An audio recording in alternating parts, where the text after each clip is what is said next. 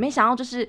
邱泽忽然自己就加码来一个，嗯、然后他讲完之后，全场整个大笑，然后就是那个徐伟年经纪人笑的超开心，然后我想说，徐伟年经纪人是不是要付钱？因为他整个很嗨，因为他嗨到我还帮跟邱泽讲说，不然你再讲一次，因为外面好像很喜欢。可是因为那真的蛮好笑，对啊，而且因为他还搭配就是手势什么的。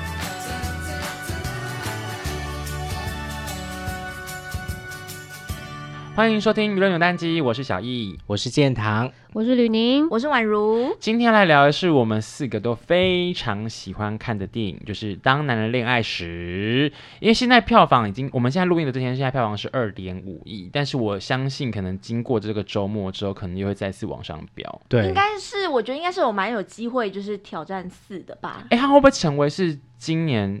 最卖最卖的国片啊，一定是一定是今年了。嗯，因为我觉得下半年要有一部超越这个，应该也是蛮难的。因为近几年也没有一个破到两亿多的。哎、欸，角头是多少？一点多。哦，所以他已经超越他很多，就对了。对，真的是蛮蛮好看，跟好像很多人就是二刷二刷。先说这边不会剪掉，对，二刷跟三刷这样子。先来聊聊看我们心目中的这个好了，里面的阿成邱泽，你们对于邱泽这个角色感觉怎么样？先从进堂开始讲起哈。我觉得邱泽演阿成这个角色真的是无人可以来取代他，他的独特性真的太高了，因为。你想想看，一个这么增咖的男生，可是邱泽他的长相其实跟这个阿成这个角色形象是非常反差的。因为其实邱泽讲真的，他那个电眼配上他的长相，其实是蛮时尚的脸。哎，对啊，因为其实那种八加九应该蛮少这种长相吧，这一款的。对，因为 邱泽真的蛮难，邱泽真的长得太时尚感了。可是没想到他在这部戏里面是让大家对阿行这个角色深植人心。对，因为像叔叔，叔叔长得也算是好看型的，可是他那个腿就是不一样，对，就是那个气是不一样的。对对，刚刚吕宁的嘴角在偷笑。没有，你怎么会？我想，我只是很疑惑，你怎么会拿他来比较这样子？因为叔叔是最近比较近期，大家会讨论到，可能是比较。道地台湾好了，台客啦，真的就是那种型的形象啊，对对不一样。那你你觉得嘞？因为我本身就是从小很爱看那种古惑仔电影，我本来以为说我本身从小很爱邱泽，没有，我的意思说就是那种形象的男生本来就是。哦陈浩南，陈浩南，而且是谢霆锋演那个陈浩南。哎、欸，我好奇女生你们会喜欢喜欢像这样子，就是那种坏坏的流氓型的男生吗？呃，我就是要看长相。没有，我没有，我觉得你现在问的是说你是纯问我们，就是就是呃，当一个聊聊天的话题，还是说你要认真问我们？就是认真问你们啊。认真还是会害怕？哦，对，因为打杀很可怕、啊。可是我小时候真的有幻想过，就是因为我天若有情，我超爱天若有情，虽然跟我年代其实 就是有一点落差，但是那个里面刘德华的角色，我就是很幻想，就是骑一个重机，然后飙车，然后那种就是他快要死掉的感觉，然后打打杀，他就要为他提心吊胆，然后可是又很帅那种感觉。就小时候啦，就看那些电影被被养坏了。刚刚小易翻了一个白眼。对。因为我想说，而且还是男生死，因为他们很悲情了，对悲情角之类就有可能会发生这种状况。我觉得都会啦，就像小时候我们看斗鱼也是会觉得郭品超很帅啊，那种感觉啊，就会觉得啊很帅，可是，在现实生活当中还是会有很多诸多的考量这样子。因为他们在里面帅是一回事，然后他们的形象，可是他们并不会做出一些。就是因为那是电影嘛，所以他很深情，然后他也不会有那种我们所认知八加九会有的那些行为。因为你光看第一幕、第一第一个场景，就是阿成拿香炉打自己头的这件事情，我就不能接受嘞。他可是你后来看到最后面，就会发现他是要可能要铺陈到后面的，因为所以更不能理解啊！想说你白痴干嘛打自己的头，然后打到自己身？可是阿成其实就是一个很笨的人。对，他就是一个很笨的，他想到什么就做什么。对，你看他里面追徐伟宁也是用一些很笨的方法，追浩廷都是用一些很笨的方法在追。对。大直男，好啦，也是啦，他就是标的啦，这个角色迷人的地方，这样。好，那我们现在来问宛如，好，因为宛如其实在之前婉瑜的访问当中就有访问过那个当男人恋爱时这样子，你来先来讲讲看你心目中的邱泽。我觉得邱泽可能大概有一半就是有阿成，就是阿成可能有一半。你说他本人当中的对血液里面有阿成对，就是活在他的那个身体里面，只是他比较难表露出来。我就发现就是他可能有时候看他状况，如果他当天。当场的那场记者会或当天访问状况好的话，其实就是话比较多，或是你需要去引导他什么的。但后来，因为我们都会问一些，比如说徐伟宁说：“哎、欸，你觉得那个你在跟邱泽对戏的时候，是不是要一直忍笑，很辛苦什么的？”然后那个徐伟宁就会说：“对啊。”然后徐伟宁在分享说可能邱泽哪边很好笑的时候，我发觉邱泽会在旁边偷笑，嗯，就他心里一定很很满意说，说我那个笑点就是戳到大家。嗯、所以我觉得其实他心里面真的住着阿成，而且导演有说，他那时候跟邱泽在。聊的时候就跟邱子说：“你要把你内心的阿成挖出来。”所以我觉得邱子他其实内心就有阿成，所以他才可以演的这么这么这个角色就是他。这样会不会有很多台湾男生其实心里面都有阿，就是灵魂里面都有阿成？可是台客魂，可是长相不是邱泽。嗯、我真的觉得长相太重要，好像长相是真的蛮重要的，嗯、因为做一样的事情，可能就是会有不一样的结果。就是我们讲这话可能会被骂。好啦，也是啊，应该还好吧？谁不 care 长相了没有？对啊，对啊。那那你那只要你刚刚你说实际采访了邱泽这个经验，你觉得他有为了这个角色，他们特特别做哪些准备，是你印象比较深刻的吗？我觉得他就是浑然天成，适合演这个角色。第一个，像其他人可能也要演这个，就要练台语，他也不用练，嗯，因为他我那时候问他，他说因为他从小就是可能参加那个排球队，然后跟阿妈住在一起，所以他台语超好，然后他还还还教大家台语，然后里面有一些什么追女生一些梗。他其实有些是他自己临场发挥，然后导演把他剪进去。例如什么啊？像他那时候在邮局里面号码、嗯、号码牌的那场戏，就他丢丢丢，然后其实他就是有一些东西进去里面有打那个那个哦，那个他的主任对，嗯、那个也是他加的，嗯、就是很多东西都是他他自己加，然后导导演就很喜欢。哎、欸，等下号码牌那个韩版不是就有了吗？但是他后来就是，我是说他就是会加一些东西，比如说后面打一些人啊什么，哦、然后他。比如说他眼神会故意一直要看徐伟宁这一点，我是觉得他做的很执着，然后会让你觉得很好笑、很可爱。因为我其实有看韩版，就是号码牌那一幕，我觉得台湾的的那个那一场拍的非常好，节奏非常好。因为像那个韩版的，他也是在那边丢丢丢，可是他就不会像邱泽一样，就感觉就是你会一直觉得有一个那个有一个那个光，然后一直在看着你，然后你就觉得很压迫。可是我觉得邱泽把那个压迫感，可是可以演的让你觉得很好笑。嗯，我觉得是他很厉害的地方。哎、欸，你之前还有访问过他其他部片吗？谁先爱上他的？我是带那个纳豆去访他。嗯，对。那那时候他也是一个活泼的人吗？他那时候，那时候因为那时候时间很短，感受不到他有这么活泼。可是他也是蛮健谈的。可是这一次我访问他，我觉得他其实是很多话想讲，然后对那个那个电影有很多很多的想法，然后很想跟大家分享。我就觉得他其实是话蛮多的人，嗯、然后跟 idea 很多的人。嗯，我记得我之前也有过几次那个访求者的经验。其实因为我我们在。三立工作嘛，我们在玩鱼工作的时间，其实他早期有很多的戏剧作品，就是在我们都会接触到他的花絮。我记得印象比较深刻的时候，就是他演小资女孩向前冲的时候，他那个时候是让我印象很深，就是他的那个感觉好像是喜剧细胞整个被。打开的感觉，嗯、那时候他不管是在访问或者是在幕后花絮当中，就整个人变得非常非常的活泼这样，然后就觉得说，哎、欸，这个人就是也还蛮好笑这样子。然后后来好像在访华流的时候吧，就是那时候有本杂志叫华流，就是会访问很多的偶像艺人的时候，那时候就访问他，他也跟我们分享了很多，他可能是去日本玩啊，然后一些比较他私下不同的一面的事情，那我对他印象蛮深的。然后。后来我们几次在外面的公开场合，就是那种采访的工作场合遇到的时候，他都会记得，都会记得我诶，然后就是会跟我点头打招呼。我前阵子印象比较深刻的是，我蛮感谢他，蛮感谢他的，因为其实之前有一有一有做了一一个访问，然后其他的演员就是比较冷静一点点，对，嗯、然后。就是还好，他就还蛮热情的。你刚才讲到这个，我也想到，因为我这次谁写呃不是谁写爱上他，这次那个当男人恋爱时，其实我访了他两次，一次是跟露露钟心凌，然后一次是他跟徐玮宁，然后其实这相差大概一个礼拜的时间。然后我记得那时候第二次访他，就是他跟徐玮宁的时候，然后他那时候先进来，然后他就说：“哎、欸，好久不见。嗯”就是其实他就他就会记得，对，然后他就。那你没他说，可是也没有很久啊。然后他就，然后那时候我记得就我就跟他讲说：“哇，你今天好。”好阿成哦，然后他就整个就是有点心灰灰，就那边跟我分享说，呃，他有买阿成的衬衫啊，然后什么就在那边跟我聊这这个角色，嗯、其实就是蛮蛮健谈的，嗯，对。哎，那可是相较邱泽的部分呢、啊？因为我们好像有一些专访陆续曝光之后，就之前整多专访曝光之后，就有很多人讲说，徐伟宁在访问当中，我说好像感觉比较冷一点点。对，他们都觉得徐伟宁好冷静哦。对，可是这个部分好像我也蛮想替他平反的。对，我觉得他们真的误会徐伟宁了。嗯，你妈妈讲一下，希望你妈妈讲一下你心目中的徐伟宁怎么样？因为我觉得是有时候在聊那个戏的时候啊，然后演员本来就是会很认真的在跟我们聊那个戏，所以他自然而然他们他就是表情就很认真。然后徐伟宁自己也有说，就是他不笑的时候看起来就是脸很臭，就是跟浩廷一样。可是后来。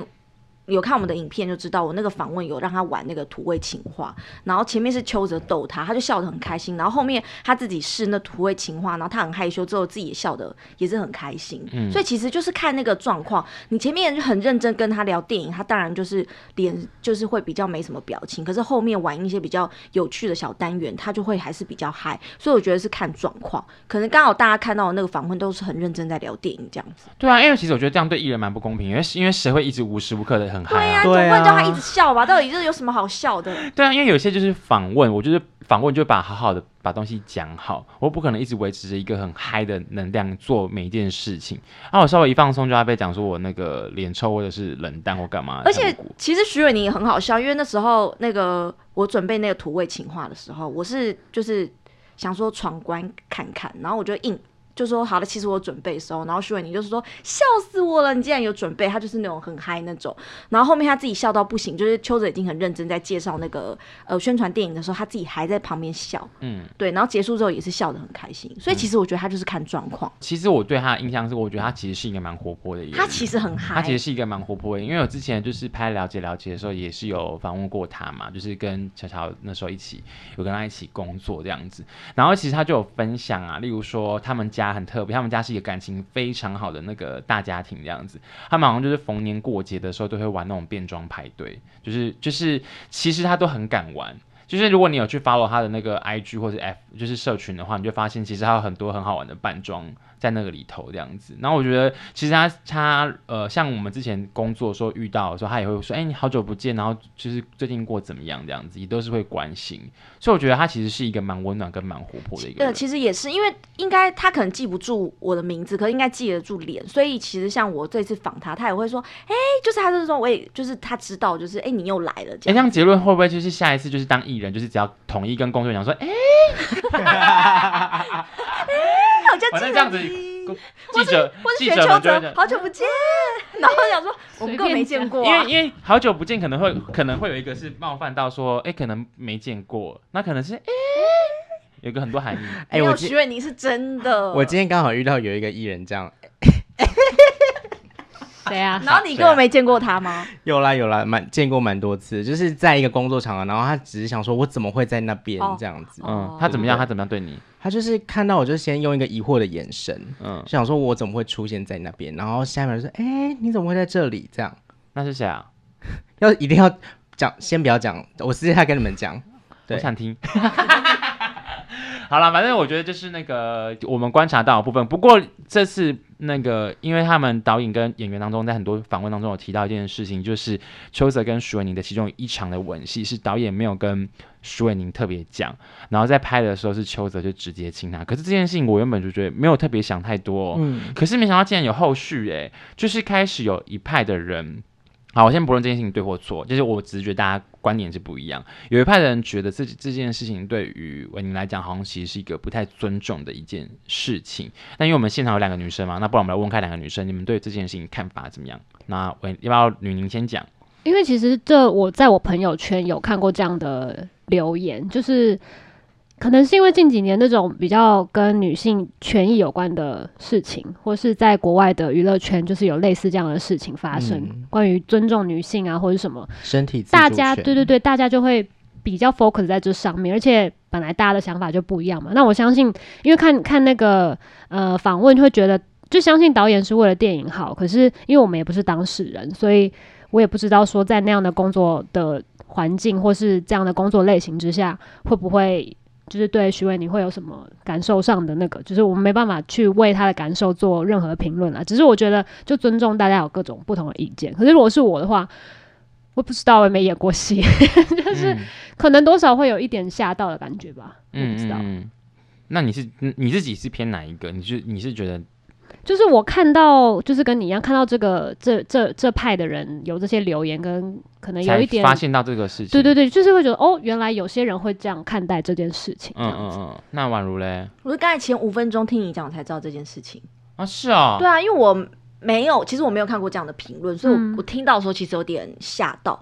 然后据我的了解，就是其实拍那个吻戏，徐伟宁是一定知道的，因为这一定会写在剧本上面。嗯，那应该只是说要用什么样的模式去清，然后要清多久，什么时候要清下去，可能这个就是会有即兴的演出。那所以导演才会说到说徐伟宁可以接，很厉害，那就是就是看徐伟宁他的。他当下的那个反应，这样，可是要亲这件事情是一定会写在剧本上面的，因为我记得那时候我还有问徐伟宁说，哎、那那个阿成亲你的时候，你那个角色当下就是有心动嘛？然后，但是因为那时候是还没有看过电影的时候问他，我就光靠。光光看预告的时候问的，然后那个徐伟宁就想说一定有啊，他就说那个角色一定是就是有心动才会回吻他，所以表示说徐伟宁其实早就知道他当下是要回吻的，嗯、所以他一定知道他要亲他，他才要回吻，嗯、所以他早就知道他会被亲，嗯、只是说不知道在哪一个 moment 被亲而已。嗯，对啊，因为就我们所了解的，就是后面的幕后的文化来讲的话，其实有可能不会对到这么细，就是可能不一定会对到这么细是。什么此时此刻就要亲，就是如果他想要那个反应的话，嗯、可是其实通常大方向，如果以一个正常正规的合作逻辑来讲的话，其实应该还是是会让经纪人或者是对方的公司知道说会有这样子的剧情内容，因为如果没有讲话，那也太奇怪了吧？对，而且其实大家可以看，就是我我觉得应该可以蛮极高的几率确定他一定有讲，因为大家可以去看那个幕后，就是那个。我记得应该是徐伟宁的那只，嗯，你们还就是如果你们去看去找，其实那时候清完之后，然后徐伟宁就说，徐伟宁好像有娇嗔一下，然后后来他们就是回看那 monitor 回放之后，导演就说什么那个 keep 住，然后我们再冲一个，他讲我们再冲一个，所以表示说其实。这会讲出这句话就表示这一定知道会亲嘛，那我们就再拍一次。嗯，对啊，所以那个反应就是很自然，就是一定就会是会亲，那只是什么时候会亲？就是他没有先跟他讲说这一卡就要亲，嗯、要让他有点吓到的感觉。对，对，但是是呃那呃那一场一定会亲，只是在哪一个 moment 亲？比如说呃他是。因为他是拿掉他那个，才把他抓过来，然后冰棒丢掉。那可能他本来就没写的那么清楚。可是那一场要清我，我相信演员应该都知道，不然导演怎么会说我们再冲一次？嗯嗯，对啊。哎、欸，我我我我，因为我们今天在我们在对访刚刚说，吕宁有提到一件事情，就是说阿成在片中的行为好像是有点涉。对，因为这个是那个消失的情人节，我不知道你们有没有看过。有。然后那个他之前导演有出来讲一段，就是有有人质疑他说，就是我不知道，反正就是对于电影或是对于这种。因为《消失的情人节》里面的的那个剧情有写到，就是女、嗯、那个女生她暂停的那一天，就是被男生其实带去搭着公车各个地，那那个然后摆很多不同的对，然后拍照，然后回去她本来就是她在犹豫要不要亲，他最后是亲了额头嘛，所以其实这件事情在网络上是有造成一些争议跟话题。因为主要是因为导演出来回应说，就是如果他真的要男主角真的要对女主角做什么的话，会有更漂亮的。女生她会去做，为什么要找他？就是他回应了这样的，就是呃，我没有讲到，就是一字一句不漏啊，大家可以去找那个导演的回应，就是他的意思大概是这样，所以就有一派的人就会觉得，所以好啊，你说犯罪，你又要靠女性的长相、外表来去评断你要不要犯罪吗？就是又是一个不尊重的言论，所以就会把这个电影跟《当男人恋爱时》就是又拿来一起讨论，就是电影中的一些剧情，我觉得。当然，这是艺术嘛，就是剧情怎么样是一回事，可是可能导演或是戏里面编剧等等出来回应的那种话，反而会更被就是影迷放大这样子。嗯，我真的会觉得说，我真的没想那么多，因为我后来想说，那你这样要讲，那你要讲那么多那个霸道总裁是不是都都是变态？因为霸道总裁都很爱就硬逼女。女主角把女主角什么公主抱抱走，然后把她带上车，然后什么那种，那霸道总裁不是每个都变态？其实我觉得，如果你要扯那么远的话，真的霸道总裁每个都变态。嗯。但我觉得拉回《当男人恋爱时》这一个片的氛围来说，就徐伟宁他可能是比较没有在那么明确的情况下知道说会发生吻戏这件事情。其实我觉得，因为演员他们在就是拍戏跟拍电影之前，他们其实会帮角色做一个。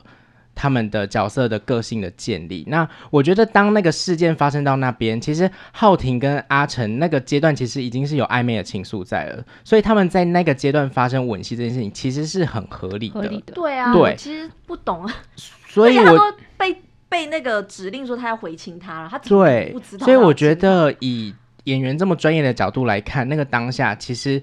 如果如果说徐伟宁真的不知道要明确的做吻戏这件事情，邱泽做了，他一定也是那个反应，一定是吓到。可是他接着下去演了，那我觉得反而是就是达到导演要的那个火花。但我觉得有可能啦，有可能就是我觉得有些网友或是比较认真的影迷的话，他们可能是在看到一些幕后的访问，然后得知到这样的状况的时候，他们会觉得，哎、那。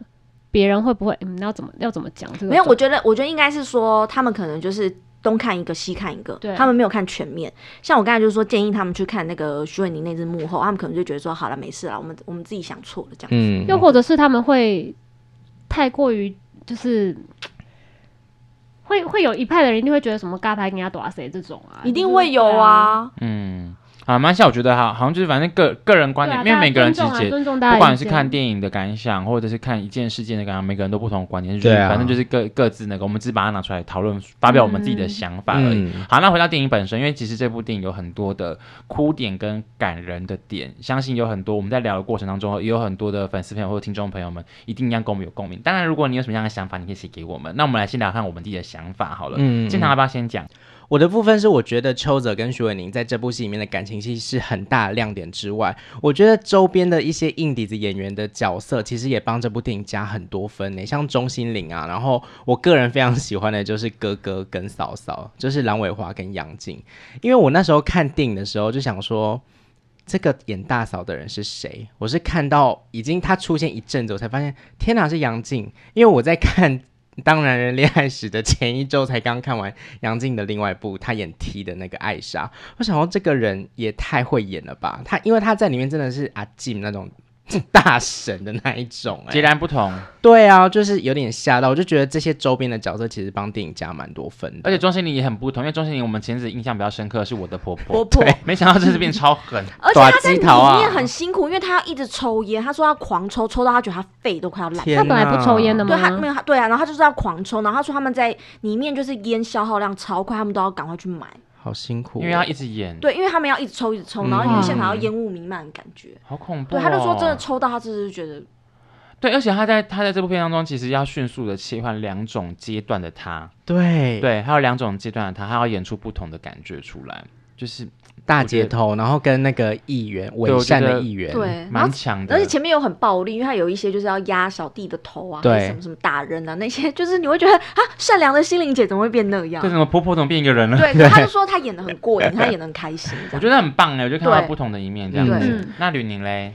我最一开始就是大鼻酸的，就是在葬礼的时候，就是他直接把他当做自己的爸爸，就阿成直接当成那是自己的爸爸的葬礼来办，我就觉得。我觉得女生看到这个真的会，就是把我家的事情当成自己家里的事那种感觉。嗯、然后再来就是他们已经在一起了嘛，然后那个讨论要不要结婚的那个流程的时候，说到对年要去跟他爸爸说一声，说你看现在有人照顾你了，那个就是他很把他的爸爸当一回事，就是看得比自己还重要。嗯、我觉得这这点真的是太戳人了，孝顺。哎，那好像是我第一个哭点哎，我好像听到他们那边跟着师傅在那边喊。那个一定，我觉得那个场面一定会有经历过的人一定会不行。有经历过的人不行。我我觉得那一场那一场葬礼的戏是我其实是又哭又笑，因为一方面笑是我觉得阿星真的太幽默了，就是他。可以就是在这个时刻，然后这么用心的去帮一个人张罗这些事情，就是我就觉得他很可爱。哎、欸，可是真的回到一件事情，就是这个人你要不要讨，会不会讨厌呢？因为如果是讨厌的人做这件事情，你会觉得很烦吧？所以看长相啊，对啊。所以徐伟宁也有说，就是如果是他喜欢的人做这件事情，他就就是有一点点好感的人，他就会接受啊。嗯、所以其实还是要看当下的。对啊，因为如果我都已经够烦了，我讨厌的人还在那边跟我在那边讲说狗戏狗戏啥，可不可以不要烦我？我现在在办事。所以浩婷就是对他有好感。对，而且因为他从前面他有开始去医院照顾他爸爸，对，所以他其实有铺陈。因为中间其实有一个误会，然后他误会他。对对对对对对。好，那宛如嘞？我就是我的我的那个大罩门亲情蔡正南大哥。哦。我先讲，因为我那时候是提提前大家蛮早看，我比一般媒体的那个试片还要早一个礼拜看。这么拽？对，很拽。然后，所以我那时候发稿，就是因为他们都会呃有阶段性发稿，所以那时候发发发，我还不知道蔡正。蔡正南大哥有演，所以那时候看电影的时候看到蔡正南大哥，我想说嗨啊，嗯，因为我其实我已经大概我那时候还没看电影之前，我就知道这个电影的那个结尾是那个悲剧，对悲悲剧这样。因为我我先知道一些韩版的故事这样，然后我就想说嗨呀嗨呀，就是蔡振南大哥这个我一定爸爸来啊，对爸爸来啊，爸爸是我罩门，结果后来真的是爸爸真的我真的不行哎、欸，因为那个因为他演到就是因为我觉得这部不止爱情，其实亲情很多人都讲说导演就很导演就是很卑鄙，心机很重，他埋了一个亲情的梗让大家就是。让就是让大家大催泪，对，猝不及防。然后就是，而且这个这个这个东西是本来就是没有宣传很多，所以大家进去里面之后就会想说，哈，原来还有这一段。然后我最我最感伤是那时候，就是本来因为一开始灿烂大哥都会跟那个呃。邱泽在那边讲一些屁话，可是后来他就是在警察局会发现他失智那边，然后他们全家人赶到那边，然后因为蔡振南大哥实在太会演，他真的就是演的太入戏，然后后来邱泽就回家，然后看到他爸爸在那边折那个纸盒，然后就很心疼，可后来才发现原来是要训练他爸爸，就是表示那个退化这样，然后他就觉得就是很对不起他爸，然后没有好好照顾他爸，其实那那些他从他的表情你都看得出来。哎、我要补充一个，可是我有一个不同的观点在里头，因为他不是那时候就是要就是跟他跟爸爸讲徐伟宁这个这个人嘛，然后就说他就是邱泽就跟他讲说他可能生病他要走了，然后记得把他当成是女儿这样。嗯，我是可是我有个不同的观点，我不知道跟大家是不是一样。嗯、我不同观点讲说不要再拖累徐伟宁了，他已经够累了。我是心里面是这样想，想说。爸爸已经生病了，不要再把他当女儿。他的一年算是一个实际的想法。一年之内都走了两个爱的人，你还要再把一个爸生病爸爸丢给他干嘛？哎、欸，等一下，可是你有没有？可是现在忽然，我现在忽然那个想到，他在跟他讲这句话的时候，是不是那时候他还没失智？他失智了，没有？他回想，就是他在吃饭团的时候，他在跟他讲说，是不是他那时候还没失智？没有啊，他就是出狱的时候才会跟他爸爸两那个啊。他已经回家了，他回家了，他已经失智了。对啊，我现在有点忘记，所以我还想说不要再拖累他了。而且他他讲那时候，他以为他爸爸没听懂，对不对？嗯，就他就是在跟他闲聊。他爸爸就是凭着记忆，对，那时候才会要出殡的时候才会去冲出去。那这点可能只能问导演说他为什么要这样安排。对、啊，可能没想那么多啦，就是一个啊，因为阿成的个性，没有没有，导演可能都有想很多，因为导演是一个心心思非常缜密的人，嗯、我觉得他可能有想，他连星座他都有想，他们是什么星座？那他们是什么星座？我现在很很，但是我是说阿成的个性，阿成是摩羯，阿成是没有想太多、啊、哦，他很摩羯，所以我觉得导演可能可以解答说他为什么要这样安排。还是我们问导演，夸导演。可是我们太实际了，就是这还是浪漫派的啊，就是不行啊！我就是这边这边好了，我这只是电影。好，OK OK，好，我那我讲一下，我觉得我觉得浪漫的地方。哎、欸，你刚刚讲完了吗？差不多，反正就蔡振南大哥。哦，好，我觉得浪漫的地方是那个放屁那边 那边很浪漫嘞，浪漫。哎、欸，不是，我跟你讲，因为如果就是有谈恋爱的你们，就是有历经过恋爱的你们，你就会知道那个是非常写实的一个。环节，那真的是非常写实环节，有很多私下怎么讲讲你想哭，就是那些很私下、很亲密、很自然的互动，就是你之后你回想的时候会，那个会是最，我真的想哭，那是会最戳痛你的地方，哎，就是那个真的是怎么，对，就那是做最戳痛你，那是那些很细微的小小地方这样子，对，哎，我可以分享我自己个人的爱情故事吗？可以啊，啊，可以帮我拿卫生纸？怎么会？突然，怎么那么突然啊？你最近，你最近感触很多哎、欸，那个感情很丰富。好，就例如说，好，我分享一件事情，可是这个跟电影无关，你们大家哦，就是，好像我以前也也谈过谈过的一段恋爱当中，然后我就是属于那种比较幼稚，会这边逼糖逼塞的人。然后那时候圣诞节的时候，圣诞节过圣诞节的时候，因为那时候我们就同居嘛，我们就同居，然后。就是过圣诞节的时候，我就是把呃袜子就挂在那个床头这边。我就是我也没跟对方聊什么，就把床头那个袜子挂在床头那边。我想说平安夜就故意挂在那边，这样。就隔天早上的时候，那个袜子里面就放了一只娃娃，这样子。我知道你们现在听起来这件事，你们一定觉得非常的。无聊或者是幼稚，你不要预设他们，说不定他们也觉得很感动啊。他们，在哭啊，他们也有同感，好不好？对，可是你知道，你看现在现场现场就有人在哭。可是你们知道，当我看到那一刻的时候，我心里面有多么的嗯感动跟激动吗？嗯、所以我意思是说，其实现实生活当中有很多就是触动你的那个，就是戳。大戳中你心的东西，不一定是那种很浪漫的台词或者什么东西，有些东西是一些很细微的地方。所以放屁那件事情，我就觉得说，它其实是很自然会发生的事情。然后再呼应到最后结尾的时候，阿成要死掉，说他死之前还放了个屁，对，在那边，他会让他想到他们之前的那个对话，那边就是会让我觉得确实蛮感人的啦。对，我没想到这样会一个哭路，不好意思，你是最近是失恋是不是？还是我们等下下一集穿入你？你的爱情故事，你的爱情故事，吕宁。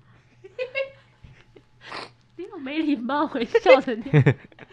好啊，在吕宁哭的同时的话，今晚如你要不要最后还有没有什么要补充的？刚刚有没有什么遗漏的地方？我刚刚忽然想到，大家有想要听那个皮卡乒乓乒乓的幕后？想听啊，因为毕竟是我们的百万点阅。对，就是我记得那个时候，呃，就是想说要。因为邱泽在电影里面不是有跟那个徐伟宁说外灵呢，然后就想说天啊，这太适合就是直球告白，要不要让他讲一个土味情话什么的？可是因为又不知道说他当天的状况，就是讲会不会好笑还是什么，所以我就先呃引导式问他说，你会讲一些这种话吗？然后他就说。土味情话哦，然后他等等等他在那个犹豫的时候，我就说好了，我有准备，然后我就拿出来了，然后他就很有兴趣，然后他就他就他就讲了，然后讲完讲讲完第一个之后，就效果蛮好，所以你笑得很开心。然后我记得那时候已经时间已经到了，然后那工作人员已经说好了，那个我们差不多，然后我就。装作没听到那个 工作人员讲的话，然后就对，然后我就问他说：“你要不要再试一个？”然后你知道那个那时候其实我问邱泽的时候，徐伟宁正在跟他讲话，可是徐伟宁呃，因为邱泽太想试，他就边跟徐伟宁讲话边回我说：“好啊。” 然后就是好啊很急着想要试第二个，然后试完第二个的时候，因为第二个好像就讲起来可能就还好，然后那个徐伟宁反应就不是很很大，然后我想说好了，那差不多可能就是要慢慢收尾，没想到就是。邱泽忽然自己就加码来一个，嗯、然后他讲完之后，全场整个大笑，然后就是那个徐伟宁经纪人笑得超开心，然后我想说，徐伟宁经纪人是不是要付钱？因为他整个很 嗨，因为他嗨到我还帮跟邱泽讲说，不然你再讲一次，因为外面好像很喜欢。可是因为那真的蛮好笑，对啊，而且因为他还搭配就是手势什么的，然后这整个超重，因为那因为邱泽自己就说很重哈，那我就觉得说，你看他就是阿成。他就是其实有藏一些东西在身体里面，只是他要不要，他要不要展现出来？那个大家之之前有在其他地方听过吗？没有，那个很新。皮卡乒乓王听过哎，我是第一次听到，我也是第一次听到，很新哦。我觉得如果人跟我讲这个笑话，可能跟他交往哎。可是可是要搭配邱子的脸吧？就是会啊，就跟他交往。而且没没有这个人。现在因为而且现在排队排蛮远的，你可能要先去拿号码号码牌，先找到那个排队的源头再说。哎，那我有想要补充一个，就是在那个百万影点阅影片下面有一个很无聊的事情想分享，就是有一个网友就有留言说，为什么台语就是土味？为什么台语就是土？Hello，那个土味情话是一个名字好吗？我看到。那留言我整个就是觉得很好笑，没有我哎，我对你讲到这，我就想说，他也大误会大了吧？对啊，对啊，然后他们就会一直说，为什么我标题就是要写土味情话，就是贬低台语？可是我想说，真的没有，土味情话是土味情话，我真的没有那意思。为什么他们要一直补脑？你们才有先入为主的。对我讲真的，你们有这个想法的人才是最邪恶的。而且重点是，小 S，重点是他不知道土味情话也蛮。对啊，对啊，而且因为土味情话就是从那个大陆名词，对，然后最最早像我自己会知道是从大陆那时候很多偶像会讲土味情话开始，而且那个是中文。为什么刚刚说土味？他要强调，对，因为我就一直被大家说什么我标题干嘛这样写，就是很这样。可是我就想说，我真的没那意思，为什么就是被他大家？你很常被误解扭曲。我跟你讲，我觉得 YT 有很多各式各样荒谬的留言，YT 真的很多。因为我后来发现，FB 可能不一定还看到那么多荒谬留言，因为 FB 还可以连到个人档案去，所以他特别创了一个比较。实名实名感比较幽灵，如果幽灵账号才可能真的讲。可是因为 YT 真的是你看不出来这个人的身家背景，对，看不到、欸，他们就真的完全不负责任、欸，他们就会很恣意的留言。反正我们不爽，我们就检举跟封锁、啊哦。他可能希望说我把它改成什么台语版撩妹语录，可能他们就 OK。好吧，他们就是他们很 care，算了，走开啦，算了，真的走开，真的是没关系啊，真的是真的只能说每个人都每个人不同观点，先尊重你们，但就是不要攻击我们啦。对，先。对，不要准，但是他是他是有攻击我啦，但我是觉得没有差啦。他攻击你什么？因为他就就说什么什么记记者就是怎样怎样啊。好了，那你过来当记者啊？对啊，不要再骂记者了，好不好？对啊，你再骂我们就没有皮卡乒乓乒乓可以看了。真的蛮冤枉的，哎，大家如果还没有看这则专访，欢迎这则专访，非常精彩。这则专访是邱泽跟徐文宁的专访，然后是完全娱乐做采访的，然后在我们的频道已经有一百万的点阅了，所以如果还没看的朋友们，记得赶快去看。当然，最重要的是记得帮我们的扭蛋机评五颗星星，然后如果可以的话，帮我们在 YT 频道帮我们一起按个订阅，这样子。好啦，今天感谢大家，拜拜，拜拜，皮卡丘。